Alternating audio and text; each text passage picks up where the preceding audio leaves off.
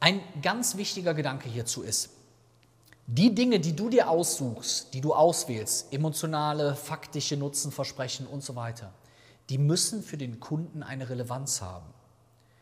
Also, wenn ich sage, dass ich bin der Coach, der am schnellsten von allen Coaches reden kann. Ich kann so schnell reden, dass kein anderer so schnell reden kann, wie ich da reden kann. Dann könnte ich ja sagen, okay, total geil, wahrnehmbare Positionierung, aber die hätte keine Relevanz. Und hier ist wirklich mir eine Sache wichtig. Seid euch bewusst darüber, übrigens finde ich total geil, dass hier keiner rausgeht. Ich bin es ja sonst, hat man ja immer so Coachings, wo dann irgendwann die Leute raushüpfen und ich bin ja schon 40 Minuten viel zu lang wieder am Reden. Also wichtig, die Dinge, die ihr herausstellen wollt, auch über euren Markenkern, die müssen für die Leute erheblich sein. Wenn ich also sage, humorvoll, smart und authentisch, dann ist das schön, wenn ich das bin. Aber im Idealfalle habt ihr Folgendes, dass der Anspruch des Kunden, was ist dem Kunden wichtig? Mein Kunden ist wichtig, Smartness total. Oft ist das Kapital, die haben noch nicht so krass viel Kohle, dass sie sagen, es ist völlig egal, was irgendwas kostet. Also such kreative Wege, Felix. Smartness ist ein ganz wichtiger Anspruch meines Kunden, der sich Gott sei Dank mit mir deckt. Die wollen aber auch kein Bottom-Down-Kommunikation haben, also das äh, Top-Down-Kommunikation haben, dass jemand von oben herab mit denen kommuniziert, sondern eher auf demselben Level. Authentizität. Und viele Leute, die ich habe, die haben manchmal entweder den Spaß am Business schon verloren oder sie hatten halt so ein bisschen, finden es halt oft ein bisschen dröge, so und darum eben auch Humor. Das heißt, diese drei Faktoren, die ich mir ausgewählt habe, das sind drei Dinge, die ich hoffentlich auch als Mensch habe, die sich aber im Idealfall auch mit dem Anspruch des Kunden decken. Und dann entsteht Relevanz, zumindest aus meiner Erfahrung. Ich habe mir hier noch mal ein paar Fragen für euch aufgeschrieben, die ihr euch stellen könnt, aufschreiben könnt, was auch immer. Erster Punkt. Warum ist dein Angebot im Vergleich zu den Wettbewerbsangeboten einzigartig? Was macht dein Angebot, das kannst du jetzt auch auf dich übertragen, im Vergleich zu anderen einzigartig? Und ich bin mir, das ist der USP, ähm, ich bin mir bewusst darüber, dass das oft und schwer ist zu finden, weil man sagt, ja gut, eigentlich bin ich komplett austauschbar. Die meisten sind austauschbar, die meisten. Was hier hilfreich sein kann, ist, wenn ihr euch mit, dem, mit der Abkürzung UAP mal auseinandersetzt, Unique Advertising Proposition. Ich kann es auch so Unique Advertising Preposition. Also man kann es auch so, wie so möchte gern Native Speaker sozusagen machen. Äh, könnt ihr mich noch hören? Mein Mikrofon zeigt mir irgendwie gerade an, dass es umgeschaltet wurde. Könnt ihr noch was hören? Ja? Also bei euch geht es noch? Okay, gut, weil hier stand irgendwie gerade, mein Mikrofon hätte sich auf meine Earpods umgeschaltet. Aber solange es noch geht, ist ja alles super. Also, das heißt, der UAP, Beispiel Krombacher, wird mit frischem Felsquellwasser gebraut. Alle Biere werden mit Wasser gebraut und alles Wasser kommt aus einer Quelle und alles Wasser sollte frisch sein. Das heißt, die stellen etwas heraus, was jeder andere auch hat, ganz smarter Gedanke, aber was andere nicht herausstellen. Also achtet mal darauf, achtet mal darauf, ob ihr vielleicht etwas habt, was alle haben, aber was keiner herausstellt, obwohl es eventuell relevant ist. Thema Ax ist genau das Gleiche. Das nennt man den UAP. Nächste Frage. Welche Qualitätsmerkmale, welche Merkmale sind für den Kunden besonders wichtig? Also das ist so ähnlich, wie ich das eben mit der Authentizität und der Smartness bei mir hatte. Welche Merkmale sind den Kunden bei dir, bei euch besonders wichtig? Für welche Merkmale würden Kunden viel Geld ausgeben? Dann hatten wir eben diese Frage, hm, wie spitz muss meine Positionierung sein? Weil auf allen möglichen Seiten von Leuten, die keine Ahnung haben, sorry, steht halt, äh, du musst so krass spitz sein, dass dich jeder wahrnimmt.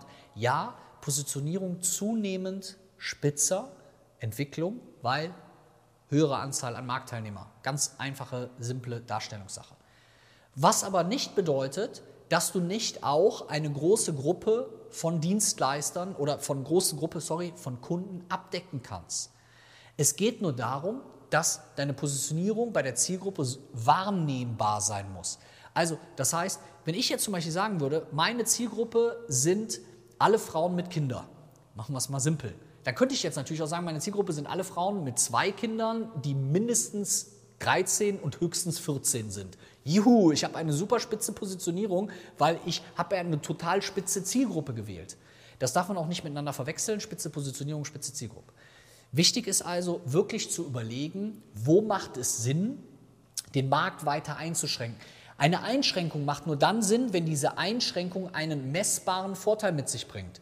Wenn du also hingehst und sagst, ich biete etwas für Frauen an und überlegst dir, dann soll ich mich spitzer positionieren auf Frauen mit Kindern, dann musst du auch überlegen, ob diese spitzere Positionierung bei der Zielgruppe zu einer erhöhten Wahrnehmung führt. Also spitzer führt, steigt dadurch die Wahrnehmung. Wenn die Frauen sagen, es ist mir egal, ob die jetzt was für Frauen anbietet oder für Frauen mit Kindern, das spielt ja keine Rolle, außer das Produkt ist natürlich nur was für Frauen mit Kindern, dann würde die Einschränkung überhaupt gar keinen Sinn machen. Weil ich könnte ja auch sagen, mein Gott, wie riesig ist meine Zielgruppe? Alle Unternehmerinnen, Unternehmer und Selbstständige in Deutschland. Das sind vier Millionen. Das ist eine riesengroße Zielgruppe. Eine riesengroße Zielgruppe. Ich könnte ja jetzt auch sagen, ich mache nur Coaches. Ich mache nur Coaches. Ich habe einen hohen Anteil an Coaches, ich habe einen sehr hohen Anteil an Dienstleistern. Dann könnte ich das eben entsprechend einschränken und dann gäbe es bestimmt Leute, die sagen würden, ah, der kennt sich mit Coaches, mit dem Coaching-Business super gut aus. Aber, und das hat irgendeiner bei euch auch reingeschrieben, hätte ich keinen Bock drauf. Das ist auch noch so ein Hab Hast du Bock drauf? Faktor. Ich hätte gar keinen Bock, mich auf eine Branche, das hat auch einer in dem Chat geschrieben, äh, äh, zu spezialisieren, weil ich einfach Lust habe, Leute aus unterschiedlichen Branchen zu beraten. Also da schlägt für mich immer mein eigenes Unternehmerherz oder meine persönliche Passion, meine eventuell noch spitzere Positionierung. Also ganz wichtig. Es geht also darum, eine Klammer zu finden über das, was du tust, und zu schauen, oder sagen wir mal Deckel, nennen wir es mal Deckel, und der Deckel darf natürlich ab einem gewissen Punkt auch nicht zu groß werden. Und hier versuchen viele, das ist mir bei euch auch schon oft aufgefallen, so zwei Sachen zusammenzubringen, die gar nichts miteinander zu tun haben. Also es gibt, wer sich mal mit Design Thinking auseinandersetzt, es gibt da Möglichkeiten, Dinge sozusagen zu remixen. Also als Beispiel, äh, es gibt den Kindergarten und es gibt Hunde und man könnte einen Hundekindergarten machen. Dann habe ich aber eine Klammer drüber. Bei manchen Leuten ist das so, wie ich bin ein Kiosk und ich verkaufe noch Handtaschen. Das Kiosk und Handtaschen, das sind zwei unterschiedliche Zielgruppen, es gibt zwei unterschiedliche Kaufsituationen, es gibt zwei unterschiedliche, das ist fast alles unterschiedlich. Da macht es nicht Sinn. Das heißt, Sinn macht es nur, Dinge miteinander zu verknüpfen, wenn der Deckel oben drüber eine Logik hat, weil die Dinger, die da drunter passen, passen. Wie beim Kochen. Wenn du jetzt hingehst und sagst, ich mache mir eine, äh, eine, eine Gemüsebrühe und dann kippst du irgendwie einen Schafsmagen da rein, dann kannst du halt vielleicht sagen, okay, ich, mich, ich mache eine Schafsmagensuppe, das wird vielleicht noch funktionieren als Deckel oben drüber. Wenn du jetzt aber noch ein Hühnchen da reinkippst, dann, gut, dann ist es vielleicht allerlei oder weiß ich nicht was, aber irgendwann wird es schwierig. Das heißt, meine Empfehlung, wenn du Dinge tust, die nicht miteinander verknüpfbar sind, dann solltest du überlegen, ob du beide Sachen unbedingt machen willst. Und dann wollen viele Leute unbedingt beide Sachen machen und machen dann beide Sachen und machen beide Sachen leider nicht richtig. Dann würde ich lieber hingehen, eine Sache kicken oder hinten anstellen und mich auf eine Sache konzentrieren, als Dinge miteinander zu verbinden, die eventuell keine Verbindung miteinander haben. Ganz wichtiger Punkt. Also, nochmal zwei, drei Tipps zum Ende hin. Ich habe viel geredet. Ersten hatte ich gerade schon, also wenn es nicht in die Strategie passt, wenn eine Dienstleistung, eine Sache, die du machst, nicht zu den Dingen passt, die du vorher gemacht hast, dann solltest du daraus lieber eine eigene, eine neue Marke kreieren. Also ich habe auch eine Zeit lang Hosenträger verkauft, der hieß die Firma Little Butler. Ich hätte vielleicht noch sagen können, ja, das ist ja Business-Kleidung und ich mache auch Business, aber das hat sich für mich nicht richtig angefühlt. Deswegen war es komplett outgesourced und hatte mit Felix Tönnissen nichts zu tun. Raus aus der Eigenbetrachtung, wie du selber denkst, wie deine Positionierung ähm, sein sollte, rein in die Fremdbetrachtung, wie deine Positionierung ist. Also viel mehr mit Leuten darüber sprechen. Ich nehme mir jetzt gleich die ganzen Begriffe, die ihr reingeschrieben habt, und überlege mir, wie ich diese Begriffe nutzen kann. Und diese Nutzbarkeit wirklich zu machen vom ähm, UAP, was ich eben schon angesprochen habe. Zwei kleine Gedanken noch zum Ende. Ich hatte eine Fitnesstrainerin in der Beratung und da haben wir das mal so in so Variablen, über die wir eben gesprochen haben, in diese Einteilungsvariablen ähm, eingeteilt. Also, die kann sich ja positionieren als Trainerin für erste Variable eine spezielle, eine ganz spezielle Sportart. Die könnte jetzt sagen, ich mache Ski, ich mache Langlauf, ich mache Ballsport, ich mache keine Ahnung was. Erste Variable. Und dann kann sie eine zweite Variable bilden, für welche Zielgruppe bietet sie das an. Für Männer, für Frauen, für Frauen, die gerade ein Kind gekriegt haben, für Frauen, die keine Ahnung was. Das heißt, die Zielgruppe, und das ist das, was wir eben schon mal hatten, lässt sich in unterschiedliche Bereiche einteilen. Also zum Beispiel eine Zielgruppe definiert nach Branchen, eine Zielgruppe definiert nach Level dessen, wie gut die sind, also High-Class-Sportler, Einsteiger-Sportler, keine Ahnung was. Eine Zielgruppe definiert nach Alter. Und wenn ich die so nebeneinander stelle, davon kann man auch bestimmt noch mehr Blöcke machen, dann kann man zum Beispiel sagen, wenn man dann so ein bisschen Ping-Pong spielt, wie so Kinder manchmal so Sachen miteinander verbinden. Hm, ich mache, helfe Joggern oder Walkern auf Einsteigerlevel. Oder ich helfe Leuten, die, ähm, äh, sorry, ich helfe Schwimmern dabei, wenn sie auf High-Level sind, oder ich helfe Frauen dabei, wenn. Also wichtig, für sich die Variablen, das ist eine hohe Kunst, die Variablen zu finden. Bei mir ist das der Status der Selbstständigkeit, wie weit sind die Leute. Das ist das Thema der Beratung, das ist oft bei Coaches, Marketing, Sales, keine Ahnung was. Das ist die Art, wie die Leute sich die Beratung wünschen. Es gibt da mehr als nur das Thema, ich muss Experte für Mut oder Experte für Coaches sein, sondern eben auch eine anderweitige Ausrichtung. Also, am Ende des Tages geht es darum, was kannst du? Was ist der Anspruch des Kunden? Was hätte der Kunde gerne? Und die dritte Variable, also das könnt ihr mal machen, wenn ihr Bock drauf habt, könnt ihr drei so Kreise zeichnen, dass die drei Kreise so, äh, so eine Schnittmenge haben in der Mitte. Wenn die drei Kreise in der Mitte so eine Schnittmenge haben und dann kannst du in den oberen Kreis, wenn du Bock hast, kannst du in den oberen Kreis reinschreiben, was du kannst, weil das ist Grundlage dafür. In den äh, linken Kreis kannst du unten reinschreiben, wofür ist der Kunde bereit, Geld zu bezahlen. Und in den dritten Kreis kannst du reinschreiben, was braucht der Markt. Weil es ist nicht immer deckungsgleich zwischen dem, wofür der Kunde bereit ist, Geld zu bezahlen und das, was der Markt braucht. Und diese drei Schnittmengen, das ist jetzt wieder eine andere Betrachtung einer Positionierung, diese drei Schnittmengen ergeben wiederum einen Teil der Positionierung. Also, was mir wichtig ist, es gibt sehr viele verschiedene Betrachtungen, was eine Positionierung ist. Ich habe eben mit emotional faktischer Nutzen, äh, Reason Why und Tonalität meine klare Definition gegeben. Wichtig, den Nutzen am Ende des Tages für den Kunden herausstellen. Wenn du den Nutzen herausstellst, ist das schon mal die größte Grundlage, wie Ogilvy gesagt hat, was du tust, was dein Produkt leistet, für wen es etwas leistet. Also das heißt, wenn ich hingehe und sage, ich mache Unternehmerinnen und Unternehmer Selbstständige erfolgreicher dadurch, dass ich ihnen helfe, ein besseres Marketing zu haben, Kunden zu gewinnen, bla bla bla bla bla bla und durch meine Erfahrung, dann hast du da eigentlich schon eine ganz ordentliche und eine ganz gute Positionierungsstrategie. Lasst euch nicht verrückt machen von Leuten, die euch erzählen, du musst so spitz wie möglich sein und keine Ahnung was, weil dann müsste ich jetzt auch hingehen und sagen, okay, ich coache jetzt nur noch Frauen ab 46, die ein Coaching-Business haben, vorher schon fünfmal selbstständig waren, vier Kinder zu Hause haben, blonde Haare und keine Ahnung was. Also du kannst auch eine schwachsinnige Sache machen. Letzter Punkt zu eurer Frage, wie spitz muss es denn sein? Es muss so spitz sein, dass es eindeutig wahrnehmbar im Markt ist, dass es zu einer Differenzierung zum Wettbewerb führt und dass das Marktvolumen, die Marktgröße immer noch groß genug ist.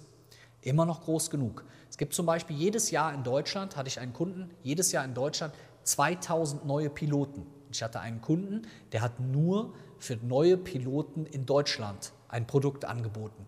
Das heißt, er hat nur eine Marktgruppe von 2000 pro Jahr. Kann man natürlich sagen, okay, da musst du aber schon ein klares, gutes, teures Produkt haben, damit du damit ordentlich Umsatz machst. Also das Marktvolumen muss eben entsprechend sein. Der hatte also eine Zielgruppe in Deutschland, Marktvolumen 2000, Felix Zielgruppe in Deutschland 4 Millionen. Ne? Also das heißt, irgendwo dazwischen werdet ihr euch wahrscheinlich mit eurem Segment bewegen.